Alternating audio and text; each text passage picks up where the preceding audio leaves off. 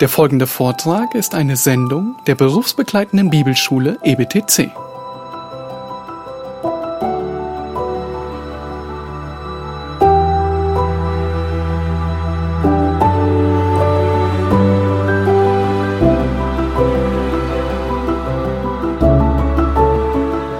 als Johannes ungefähr 95 nach Christus das Buch der Offenbarung schrieb, bestätigt er, dass dieses physische Reich, das die Jünger erwarteten, dass Jesus hier einfach sagt, okay, es ist nicht eure Gehaltsklasse zu wissen, wann es kommt.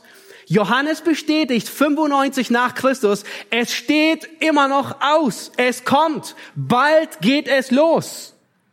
Und das bringt uns zu Offenbarung Kapitel 20, Vers 1 bis 10. Und dieser Abschnitt, ihr dürft ihn gerne aufschlagen, dieser Abschnitt, er bringt noch mehr Licht in dieses messianische Reich. Nun, diese Verse in Offenbarung Kapitel 20, Vers 1 bis 10, die beschreiben nicht noch näher, wie es aussehen wird. Das, das ist bereits im Alten Testament alles geschehen. Sondern sie fokussieren sich auf den großen Gegenspieler Gottes. Wie sieht's mit ihm aus in dieser Zeit? Lasst uns die ersten drei Verse lesen, wo wir feststellen, dass Satan eingekerkert wird. Damit geht es los. Offenbarung 20, 1 bis 3. Satan wird eingekerkert. Und ich sah einen Engel aus dem Himmel herabsteigen, der hatte den Schlüssel des Abgrundes und eine große Kette in seiner Hand. Und er ergriff den Drachen, die alte Schlange, die der Teufel und der Satan ist, und bahnt ihn für tausend Jahre. Und er warf ihn in den Abgrund und schloss ihn ein und versiegelte über ihm, damit er die Völker nicht mehr verführen kann, bis die tausend Jahre vollendet sind. Und nach diesen muss er für kurze Zeit losgelassen werden. Satan wird eingekerkert. Damit geht es los. Nun, Offenbarung 19 endet damit, dass der Antichrist alle Heiden gegen Jerusalem vereinigt. Christus kommt mit Macht und Herrlichkeit, ähm, mit, mit einem ganzen Heer und die sind alle in weiße Leinwand gekleidet. Und das Tier, der Antichrist, der falsche Prophet, wird in, die, in, die, in den Feuersee, in die Hölle geworfen. Nun, ehe Christus seine Herrschaft über die Erde antritt, muss der Fürst dieser Welt abtreten. Und genau das geschieht hier, weil Gott sein Reich nicht teilt. Niemals mit irgendjemand anderem. Es teilt er nicht in einem Gläubigen, es teilt er nicht auf dieser Welt. Ein Engel steigt herab, um Satan zu binden. Nun, wir wissen nicht wer. Es könnte sein, dass es Michael ist. Wir hatten schon gesehen, dass er häufig in göttlichem Auftrag und in göttlicher Autorität handelt. Und was beachtlich ist, ist Satan, er wird hier noch nicht gerichtet. Er wird erst am Ende der tausend Jahre in die Hölle, in Feuersee geworfen. Hier wird er lediglich in den Abgrund eingesperrt. Nun, man könnte sagen, das ist ungefähr so wie Untersuchungshaft, einfach U-Haft, ja. Der Abgrund, das, das griechische Wort Abyssos, ist der Ort, wo die Dämonen in Sicherungsverwahrung sind. In Lukas 8, da ist Jesus ähm, äh, in, in, in dem Land der Gadarener und er trifft auf einen Besessenen dort. Und dieser Besessene, es wird gesagt, er hat eine ganze Legion Dämonen, als Jesus ihn fragt, wie ist dein Name? Und Jesus befiehlt ihm auszufahren. Und dieser Dämon, er bittet ihn, schick uns nicht in den Abgrund. Dasselbe Wort, Abyssos. Nun, Jesus, er gestattet es ihnen und äh, ihr kennt den Ausgang. Sie fahren in die Schweine, die ganze Schweineherde stürzt sich den Abhang hinunter in den See und ertrinkt. Nun, die Juden haben wahrscheinlich gefeiert, ähm, weil sie kein Schwein mögen, aber das deutet einfach an die zerstörerische Kraft der Dämonen. In Judas 6 und 2. Petrus 4, da, da sehen wir, dass Gott Dämonen, die besonders schlimm gesündigt haben, weggeschlossen hat. Und zwar wird gesagt, dass sie fremdem Fleisch nachgegangen sind. Das ist ein Ausdruck, der dort gebraucht wird. Vermutlich wäre möglich, dass es die Dämonen sind, die in 1. Mose 6 ähm, sich mit, mit Frauen ähm, eingelassen haben und Kinder gezeugt haben. Und es das heißt dort, dass sie in Fesseln der Finsternis, in dem Abgrund, dasselbe Wort, derselbe Ort, aufbewahrt werden für das Gericht. Sie sind weggeschlossen in Untersuchungshaft, warten auf den Gerichtstag. Satan, er wird eingekerkert, er wird unschädlich gemacht, er wird gebunden. Seine Fesseln und sein Gefängnis, sie gestatten ihm nicht mehr sein Werk, sein zerstörerisches Werk zu vollbringen. Nun, man, man kann es vergleichen wie mit einem Schwerverbrecher in, in einem schlechten Film. Ja, da, da läuft ein Schwerverbrecher jede, ähm, äh, jede Woche entführt er ein Kind von einem Spielplatz. Nun, das versetzt die ganze Stadt in Angst und Schrecken. Stellt euch vor, jede Woche. Nun, alle fürchten sich, alle haben Angst und irgendwann wird er erwischt und er wird eingesperrt. Und wisst ihr, was geschieht? Die ganze Stadt atmet auf, weil jetzt kann er keinen Schaden mehr anrichten. Nun, das ist nur ein, ein schwacher Vergleich von dem, was geschehen wird. Wenn alle aufatmen, weil kein Schaden mehr angerichtet werden kann durch Satan. Er ist hinter Schloss und Riegel. Er wird unschädlich gemacht. Sein Einfluss ist dahin. Und Jesaja 24 war ganz überrascht. Selbst das Alte Testament spricht von der Bindung Satans.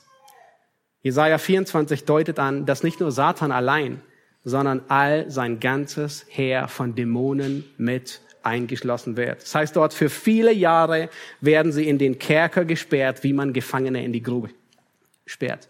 Nun, wie wird das aussehen? Vers 2 nennt uns einige Namen Satans. Habt ihr gesehen, welche? Ähm, er wird in Vers 2 vierfach benannt. Der Drache, die alte Schlange, der Teufel und der Satan. Der Drache, griechisch ist es Drakon. Das ist, ähm, im Neuen Testament wird dieser Name für Satan nur in Offenbarung 12 gegeben. Ähm, Im Alten Testament, da wo die griechische Übersetzung, die Septuaginta ist benutzt, da wird es für ein fürchterliches Monster gebraucht. Ein Ungeheuer der Tiefe, ein Drache. Selbst für die Meeresschlange, die, die unbesiegbar war, der sprichwörtliche Leviathan, da übersetzt es, da wird es für ein Drachen, ja, einfach ein fürchterliches Monstrum, das unglaublich grausam ist. Seine Stärke ist furchteinflößend. Ein grässliches Wesen. So wird Satan beschrieben. Und dann wird er der Teufel genannt. Griechisch Diabolos.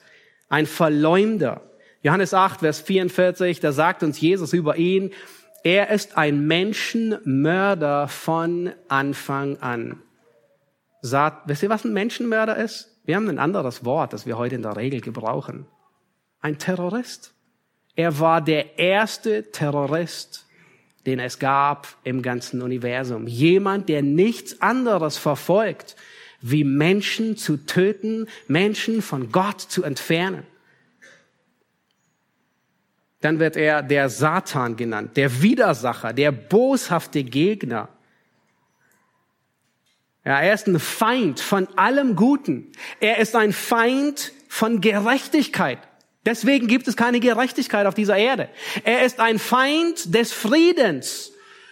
Das ist der Grund dafür, dass es so viel Zwietracht gibt.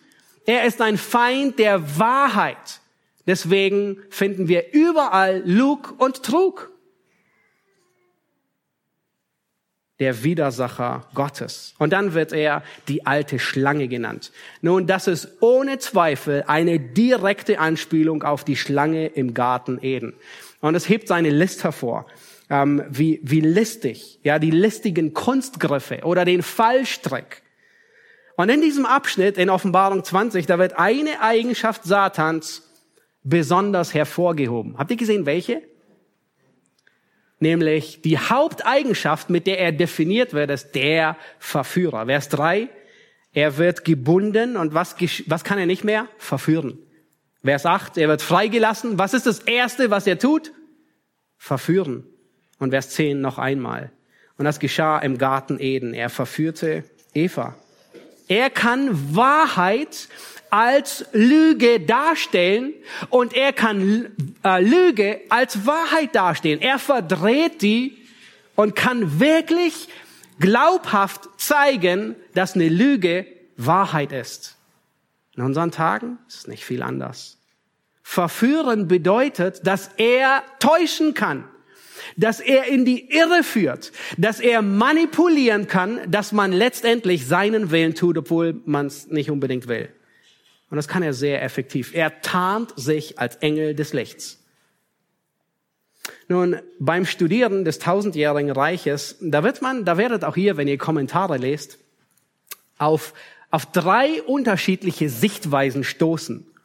Nun, ich will sie nur kurz erwähnen, damit ihr sie kennt, ähm, ohne ähm, auf die Argumentation darauf einzugehen. Ja, das könnt ihr gerne in BMG tun, Bibelstudie mit Gewinn, ähm, bei der Bibelschule. In Halsgeschichte gehen wir dort, äh, nehmen wir uns unglaublich viel Zeit dafür. Die drei Sichtweisen, die es gibt über das tausendjährige Reich, das sind Zungenbrecher. Ich erwarte auch nicht, dass ihr euch die merkt. ähm, aber sie haben alle etwas mit dem Millennium, mit dem tausendjährigen Reich zu tun. Die erste Sichtweise ist der A, das heißt immer verleugnen. Nein, nicht, ja. A-Millennialismus. Ähm, die besagen, diese Sicht besagt, also gläubige Christen sagen, es gibt kein zukünftiges, kein wortwörtlich tausendjähriges Reich, sondern wir leben jetzt in diesem Reich, also von dem wir gerade gelesen haben. Sie sind der Ansicht, dass Offenbarung 20, also unser Text, die Herrschaft Christi lediglich über die Gemeinde beschreibt.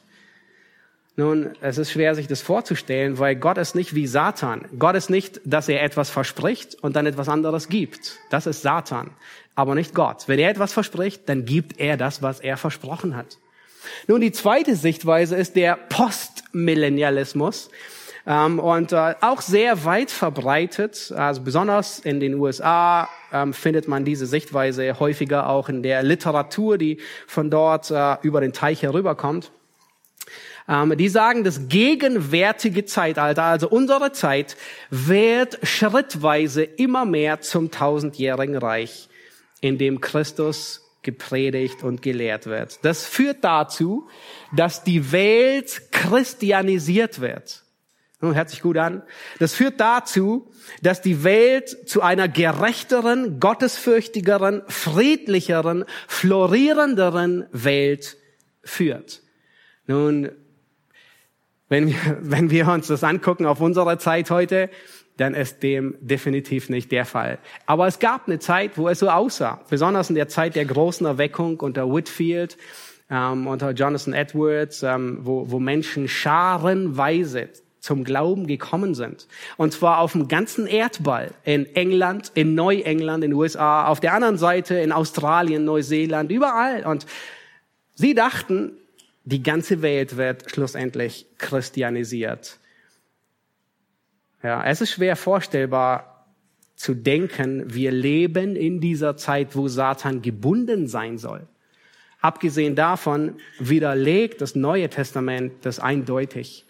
Ähm, 2. Korinther 4, Vers 4, da sagt Paulus, dass Satan, der Gott dieser Welt, den Ungläubigen die Sinne verblendet dass sie den, das Lichtglanz des Evangeliums nicht erkennen. Nun, da ist keine Spur von Satan ist gebunden. In 1. Petrus 5, Vers 8, ihr kennt den Vers sehr gut, wo Petrus sagt, seid wachsam, denn euer Widersacher geht herum wie ein brüllender Löwe. Nun, eigentlich würden wir im tausendjährigen Reich sein, wo würden wir Satan erwarten? Nicht herumgehend und brüllend, sondern versperrt, weggeschlossen. Ja, und 1. Johannes 5, Vers 19, da sagt Johannes, dass die ganze Welt in der Macht des Bösen liegt. Das heißt, wir sehen sehr deutlich, Satan ist aktiv, mehr aktiv denn je. Aber es wird die Zeit kommen, die ist zukünftig. Und das besagt die dritte Sichtweise, ja, der Prämillennialismus, dass tatsächlich ein wortwörtlich tausendjähriges Reich zukünftig physisch noch kommen wird. Das ist die Sichtweise der Kirchenväter gewesen. Ähm, das ist die Sichtweise von all denen, die Prophetie wortwörtlich nehmen. Ja, erst mit den alexandrinischen Kirchenvätern, so 200 nach Christus, mit Origenes und Augustinus, die stark, eine starke Allegorie ähm, hatten, erst damit begann diese Zeit, dass man auch das tausendjährige Reich irgendwie vergeistlicht sieht. Ja, ein Satan wird noch gebunden. All seine Aktivitäten, die werden eingeschränkt. Er wird niemanden für seinen Zweck mehr missbrauchen und verführen können. Nun, das bedeutet nicht, dass es gar keine Sünde mehr gibt. Der Sündenfall, der wird erst ein Kapitel später in Offenbarung 21 endgültig beseitigt. Ja, das heißt dann dort, es wird keinen Fluch mehr geben. Aber das ganze Wirken Satans und seiner Dämonen ist vollständig unterbunden. Der Gott dieser Welt liegt in Ketten. Der Fürst dieser Welt, Satan. Das bedeutet, dass er keine mörderischen Pläne mehr ausführt. Es bedeutet, dass er in die Geschicke der Welt nicht mehr eingreift. Es bedeutet, dass er keine Fäden mehr zieht. Aber es bedeutet auch nicht, dass alle Menschen automatisch gerettet sind, die in dieser Zeit geboren werden, werden gegen Ende vom Gegenteil überzeugt sein. Die Sünde, sie ist aber weitgehend eingeschränkt. Nun, wie wird diese Zeit aussehen und wer regiert? Das sehen wir uns in den nächsten Versen an. Offenbarung 20, Vers 4 bis 6. Und hier werden wir feststellen, dass Christus diese Welt mit seinen Heiligen regiert. Christus regiert diese Welt mit seinen Heiligen. Lasst uns Vers 4 bis 6 lesen. Und ich sah Throne und sie setzten sich darauf und das Gericht wurde ihnen übergeben. Und ich sah die Seelen derer, die enthauptet worden waren, um des Zeugnisses Jesu und um des Wortes Gottes willen, und die das Tier nicht angebetet hatten, noch das Bild und das Mahlzeichen weder auf ihre Stirn noch auf ihre Hand angenommen hatten, und sie wurden lebendig und regierten die tausend Jahre mit Christus. Die übrigen der Toten aber wurden nicht wieder lebendig, bis die tausend Jahre vollendet waren. Dies ist die erste Auferstehung. Glückselig und heilig ist, wer Anteil hat an der ersten Auferstehung. Über diese hat der zweite Tod keine Macht, sondern sie werden Priester Gottes und des Christus sein und mit ihm regieren tausend Jahre. Nun, dieser Abschnitt, er nennt uns zwei Personengruppen. Die erste finden wir in Vers 4, da wird einfach nur gesagt, sie, sie setzen sich auf die Throne. Wer sind diese sie? Offensichtlich nicht die Märtyrer, weil die werden später erwähnt. Nun, aus Kapitel 19, Vers 14 wird es deutlich, dass es das Heer ist, das mit Christus gekommen ist. Die Gläubigen, wer sind die? Das sind die Gläubigen, die in Christus gestorben sind. Und es sind die Gläubigen, die mit Christus entrückt worden sind vor dieser Zeit. In Kapitel 3, Vers 21, da sagt, verheißt Jesus der Gemeinde, dass sie mit ihm auf dem Thron Davids sitzen werden. Das heißt, Jesus sagt der Gemeinde, ihr seid im tausendjährigen Reich dabei. In Kapitel 2, da verheißt Jesus, wer überwindet, dem werde ich Vollmacht geben, über die Nationen sie mit eisernem Zepter zu schlagen. Das heißt, Christus verheißt der Gemeinde, ihr seid im tausendjährigen Reich dabei. In Kapitel 5, Vers 10, da singen die Gläubigen, du hast uns erkauft aus allen Stämmen, Sprachen, Völkern und Nationen und wir werden herrschen auf Erden. Das sind die Gläubigen. Gott verheißt ihnen alle Gläubigen, die in Christus entschlafen sind, die entrückt worden sind, die werden mit ihm kommen und im tausendjährigen Reich zwei Dinge tun. Sie werden richten und regieren. Vers 4 nennt uns das.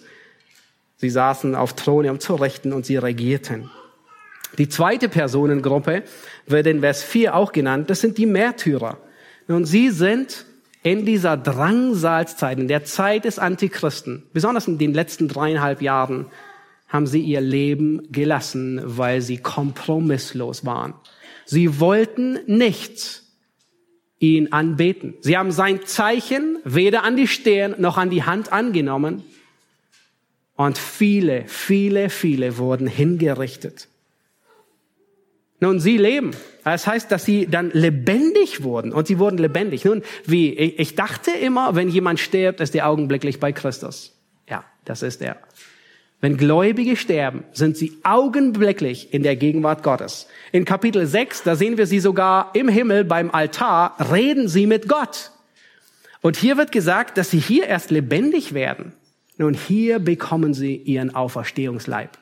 Sie leben, aber hier bekommen sie ihren physischen Körper. Ein Körper, wie Christus ihn hatte, aus Fleisch und Blut, um hier auf Erden zu leben. Die Entrückten, die haben den Auferstehungsleib bereits bei der Entrückung bekommen. Das lehrt Paulus in 1. Thessalonicher 4 und 1. Korinther 15. Nun, Offenbarung 20, dieser Text beschreibt nicht näher, wie diese Zeit, diese Blütezeit sein wird. Das macht das Alte Testament viel deutlicher. Aus Jesaja 11 wissen wir, dass sogar Tiere und Menschenwelt in Frieden miteinander leben. Das heißt, dass der Wolf beim Leopard, äh, dass der Wolf beim Lamm wohnen wird. Nun, ich meine, das sind zwei Extreme, die man sich kaum vorstellen kann. Oder der Leopard beim Böcklein und der Löwe und das Rind werden beide beieinander sein. Der Löwe wird Stroh fressen. Nun, es ist eigentlich sehr einfach nachzuprüfen, ob wir im tausendjährigen Reich sind. Es gibt einen Versuch. Also ich rate nicht, die nachzuahmen. Aber das nächste Mal, wenn du im, im Tierpark bist und Löwengehege betrittst, hint, also von innen, ähm, dann kannst du verstehen, ob du im tausendjährigen Reich bist. Ich vermute aber, du wirst die Antwort nicht überleben. Ja, uns nicht nachahmenswert, aber das macht sehr deutlich. Das zeigt auf, ob wir in dieser Zeit leben oder nicht leben. Ja, Jesaja macht deutlich, dass paradiesähnliche Zustände herrschen werden. Man wird Häuser bauen und sie bewohnen, Weinberge pflanzen und die Früchte genießen.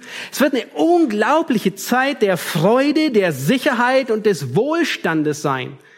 Christus wird mit Recht und Gerechtigkeit regieren. Es gibt keine Ausbeutung mehr. Fair Trade muss nicht mehr auf jeden Kaffee extra draufgeschrieben werden. Denn Christus wird nach dem Prinzip entlohnen, jeder Arbeiter ist seines Lohnes wert. Das ist ein christliches Prinzip Gottes. Es wird keine Arbeitslosigkeit geben. Denn Christus hat dafür auch ein Prinzip. Er sagt, wer nicht arbeiten will, der soll auch nicht essen. Nun, das spornt an zu arbeiten. Vermutlich wird es auch keine Krankenhäuser geben. Christus wird sogar den Fluch der Sintflut der bei der Sintflut kam, aufheben und die Menschen, die werden wieder so alt werden, wie es vor der Sintflut war. Sie werden länger leben wie Methusalech, der mit 969 Jahren den Weltrekord aufgestellt hat. Aber er wird im tausendjährigen Reich gebrochen werden. Jesaja 65 deutet an, dass es zwar den Tod noch gibt, aber dass er so selten sein wird, dass jemand, der mit 100 Jahren stirbt, gilt, als wäre er ein verfluchter Sünder und Gott musste ihn aus dem Verkehr ziehen. Es wird eine Zeit geben, wo man so richtig wieder kulinarische Küche genießen kann, ohne sich das Essen nach Hause bestellen zu müssen, weil man dort nicht essen darf. Es wird keine Inflation geben, es wird keine Teuerung geben. Man wird nicht nach Polen fahren müssen, um ein wenig Geld beim Tanken zu sparen, sondern die Benzinpreise, ähm, vorausgesetzt es gibt äh, Benzinpreise, ähm, die werden überall gleich sein. Egal was die Medien sagen, diese Welt wird nochmal tausend Jahre durchhalten. Und das garantiert. Das werden die besten Jahre sein, die diese Welt jemals erlebt hat.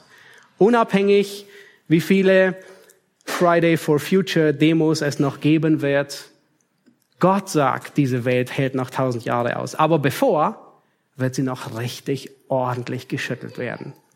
Die tektonischen Platten werden sich bewegen. Ich meine, die ganze Welt wird schütteln in dieser Drangsal.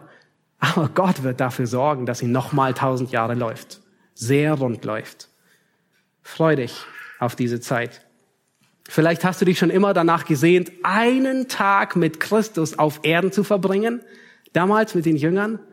Nun, du wirst tausend Jahre mit ihm hier auf Erden verbringen. Hebräer macht deutlich, dass die ganzen Wunder Jesu, die Heilung von Kranken, seine Macht über die Naturgewalten, die Speisung, all das waren nur Einblicke, sagt der Hebräerbrief, in die Kraftwirkung des kommenden Reiches. Das heißt, in der Zeit wird Jesus seine Macht so richtig zeigen. Jeden Tag. Und all das, was geschehen ist in der Zeit, als er da war, war nur ein Einblick. Es war nur ein Vorschatten von dem, was kommt. Nun, das soll unsere Freude und unseren Trost mehren. Wisst ihr, das war die ganze Anwendung an das Volk Israel. Immer wieder wird von dieser Zeit gesagt, freue dich, Tochter Zion, freue dich. Und dann wird gesagt, tröstet mein Volk, tröstet mein Volk. Freude und Trost soll das sein, was uns charakterisiert. Wir freuen uns auf diese Zeit und wir sind getrost, weil wir wissen, dass eine Zeit kommen wird, wo Gerechtigkeit regiert wo jede, wo, wo jede Sünde von, von Gericht gebracht wird. Freue dich über die Zeit.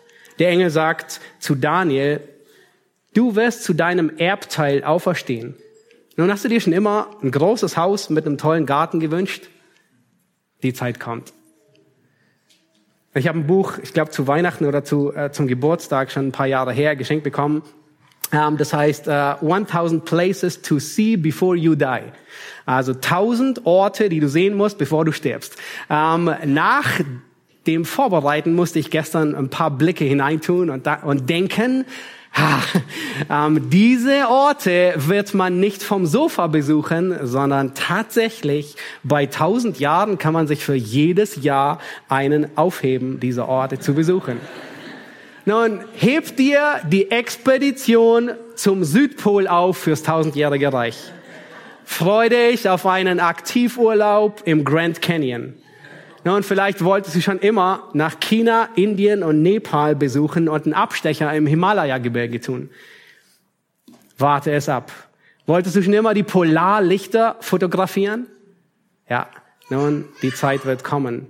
Wir werden die Schöpfung Gottes auf eine ganz neue Art und Weise entdecken und uns daran erfreuen. Nun stell dir vor, du machst in dieser Zeit mit Johannes eine Studienreise zur Insel Patmos und du besuchst anschließend die Ruinen der sieben Gemeinden und in Ephesus begegnest du einem Gläubigen, einem echten, auferstandenen Gläubigen aus der Gemeinde in Ephesus und er kann dir live berichten, wie sich die Gemeinde entfremdet hat und Christus nicht mehr lieb gewonnen hat. Stell dir vor, du reitest mit Mose durch die Wüste Sinai und er zeigt dir, wo wirklich die Überquerung des Schilfmeeres war.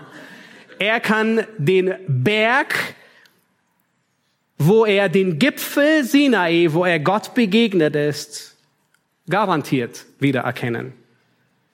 Und ich weiß nicht, welche Arbeit David nachgehen wird im tausendjährigen Reich, aber ich könnte ihn mir gut als Touristenguide vorstellen. Stell dir vor, er, er, er zeigt dir die Stelle, wo er Goliath enthauptet hat und liest Samuel durch. Und am Ende der Tour bekommst du eine handsignierte Schleuder von David. Nein, das lassen wir vielleicht weg.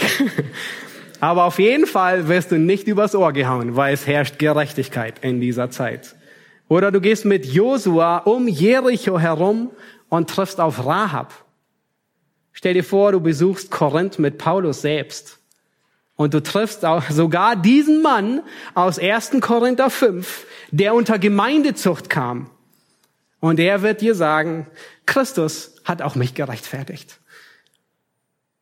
Nun, ihr könnt beim Mittagessen, beim Abendessen noch weiter spekulieren und darüber reden, was ihr gerne tun wollt. All das, das ist die großartigste Zeit, die diese Erde jemals erleben wird. Und es ist nicht ungeistlich, sich auf solche Dinge zu freuen. Im Gegenteil, es ist eine Sünde, sich nicht zu freuen. Es ist eine Sünde, sich diese Zeit als langweilig vorzustellen. Freu dich darauf, denn Christus freut sich darauf, endlich seinen Thron zu besteigen und zu regieren. Alles sehnt sich nach diesem Zeitpunkt, sogar die Schöpfung. Und du wirst an Christi Seite mit ihm regieren. Mit derselben Macht und Weisheit und Liebe, mit der Gott unser Universum und die Galaxien regiert, wird Christus diese Erde regieren. Was für eine Zeit. Es zeigt auf, dass niemand fähig ist, diese Erde so zu regieren. Niemand im Himmel und niemand auf Erden und niemand unter der Erde.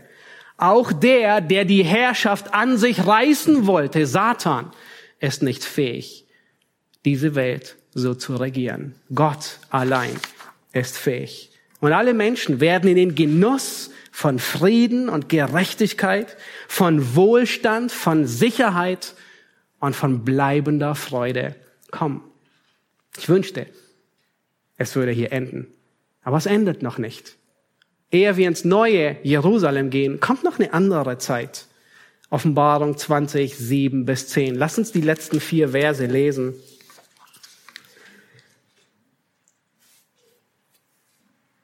Hier werden wir sehen, dass Gott der Sünde ein endgültiges Ende setzt. Gott setzt der Sünde ein Ende.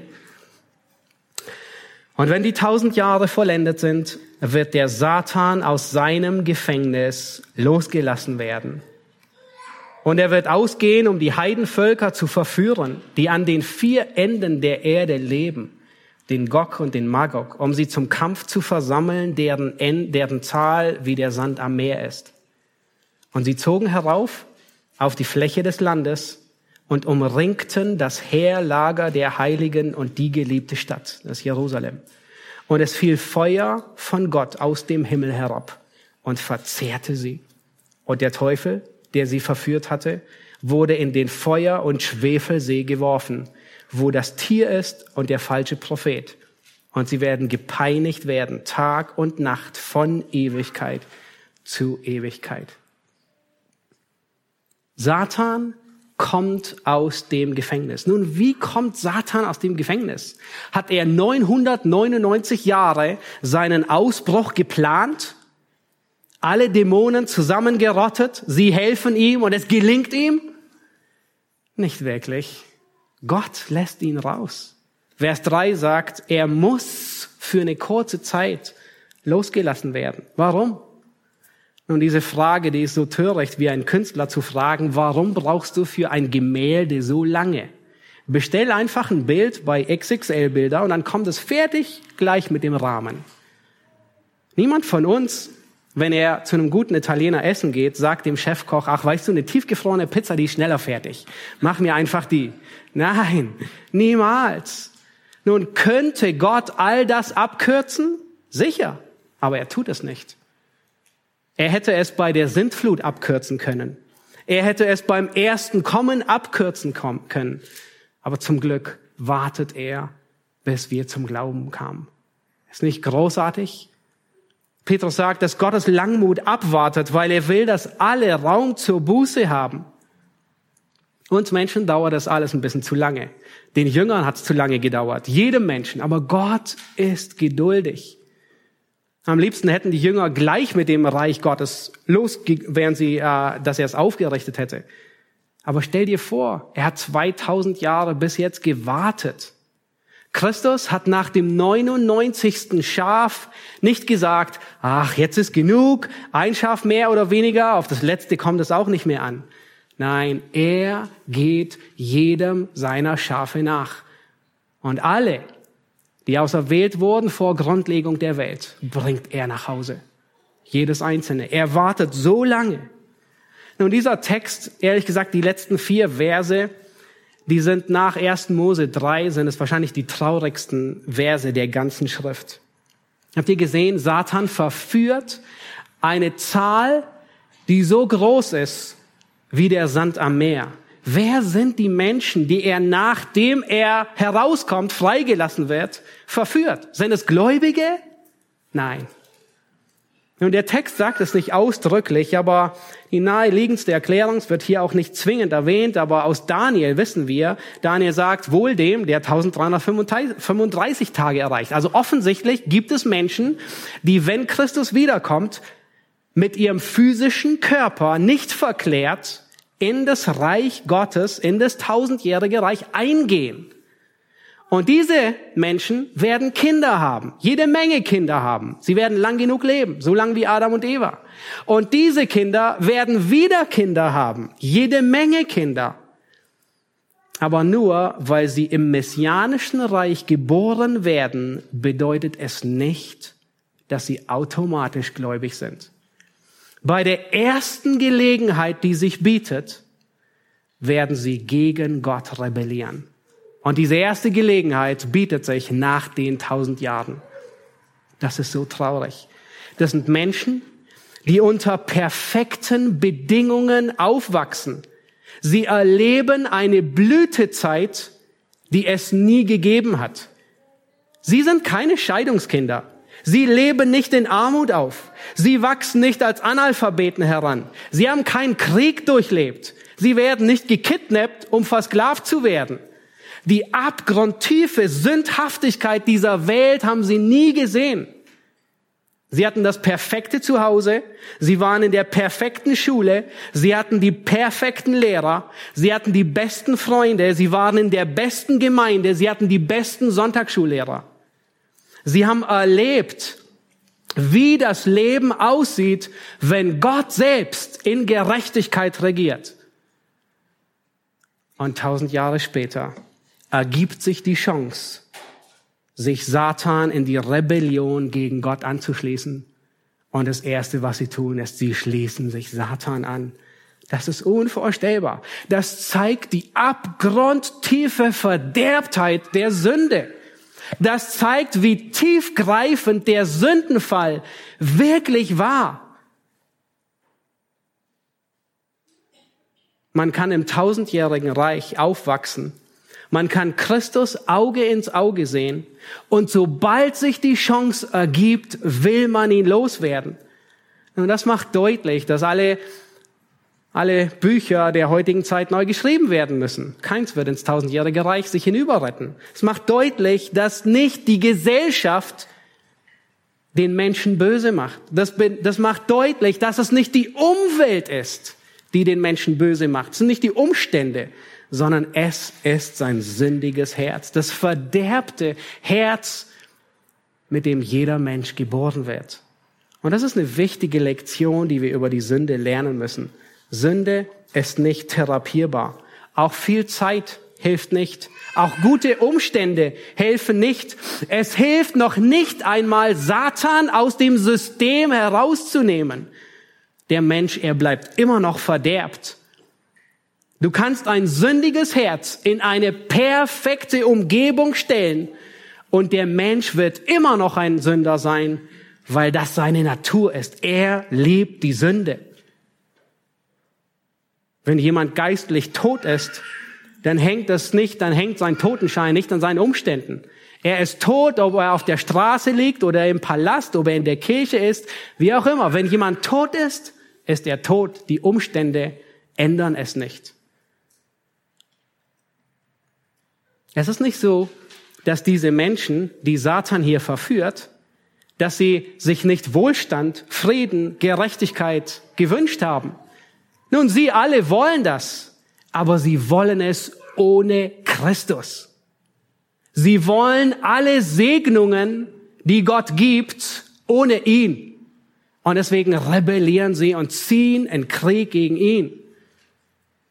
Nun, Satan, er wird freigelassen. Satan Gewahrsam, es war kein Zuchthaus. Das zu sehen, oder? Es war keine Besserungsanstalt, weil Satan lässt sich nicht therapieren. Er hat sich nicht geändert. Er ist genauso boshaft wie in 1. Mose 3, als er Eva verführte.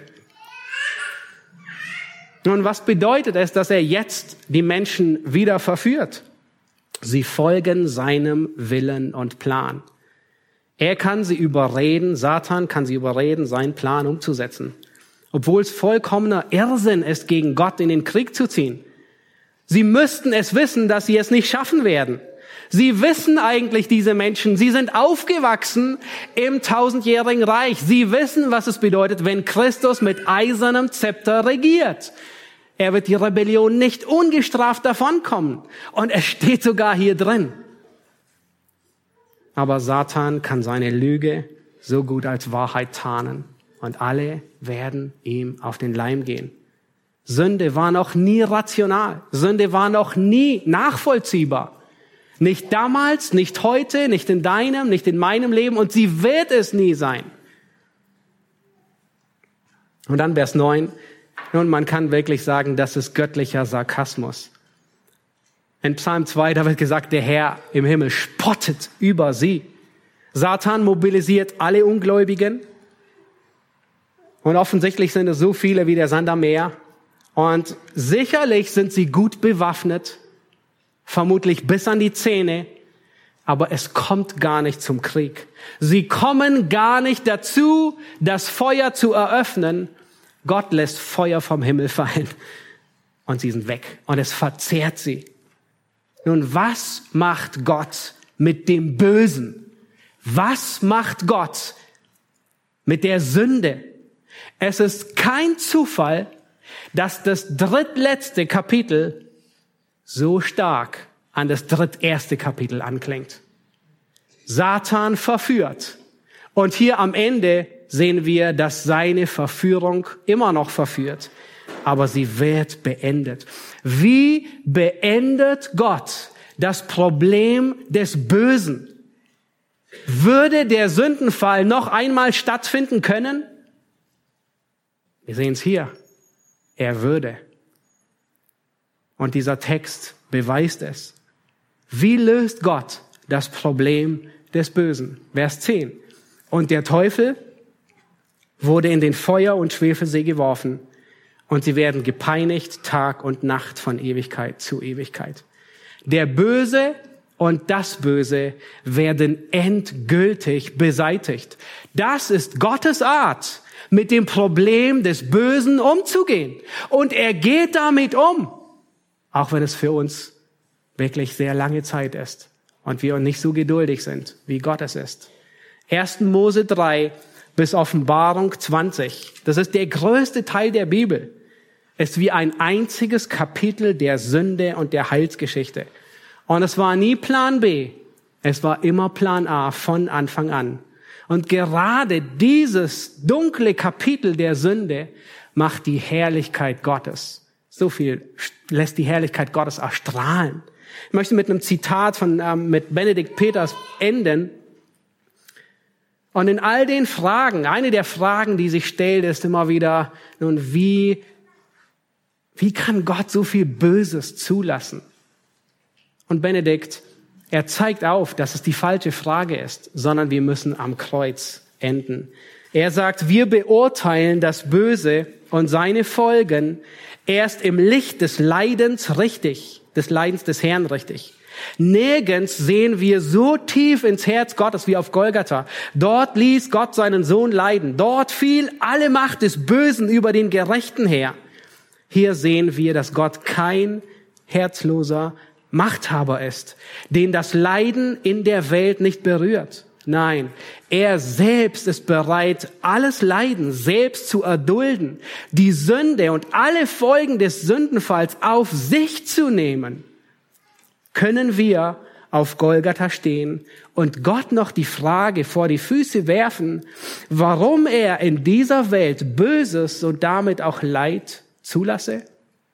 Muss hier die Frage nicht viel mehr lauten, wie kannst du den Unschuldigen für uns Schuldige leiden lassen? Wie kannst du so unbegreiflich gut zu uns sein, die wir es nicht verdient haben? Und wir wollen gleich aufstehen und im nächsten Lied genau das zum Ausdruck bringen, nämlich in dem Kreuz liegt die Kraft. Christus wird zum Fluch gemacht. Und uns erinnern, dass all die Segnungen, nach denen wir uns sehen, durch Christus uns zuteil werden. Amen. Lass uns aufstehen und gemeinsam beten.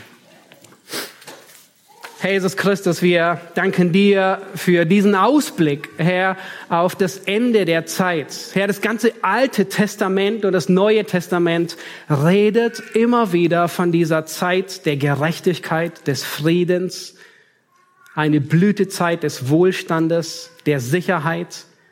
Herr, wo du über diese Erde regierst. Und wir wollen uns auf diese Zeit freuen. Wir wollen sie herbeisehnen.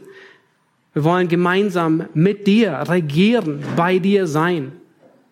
Herr, vergib da, wo wir ähnlich, Herr, wie die Sünder am Ende nur die Segnungen wollten ohne dich. Wo wir uns sehnen nach intakten Beziehungen, nach Gerechtigkeit, nach Freude, nach Erfüllung und dich ausklammern. Herr, bewahre du, dass wir nicht nie den Mittelpunkt aus dem Fokus verlieren. Wir wollen dich anbeten und sagen, komme bald, Herr Jesus. Amen.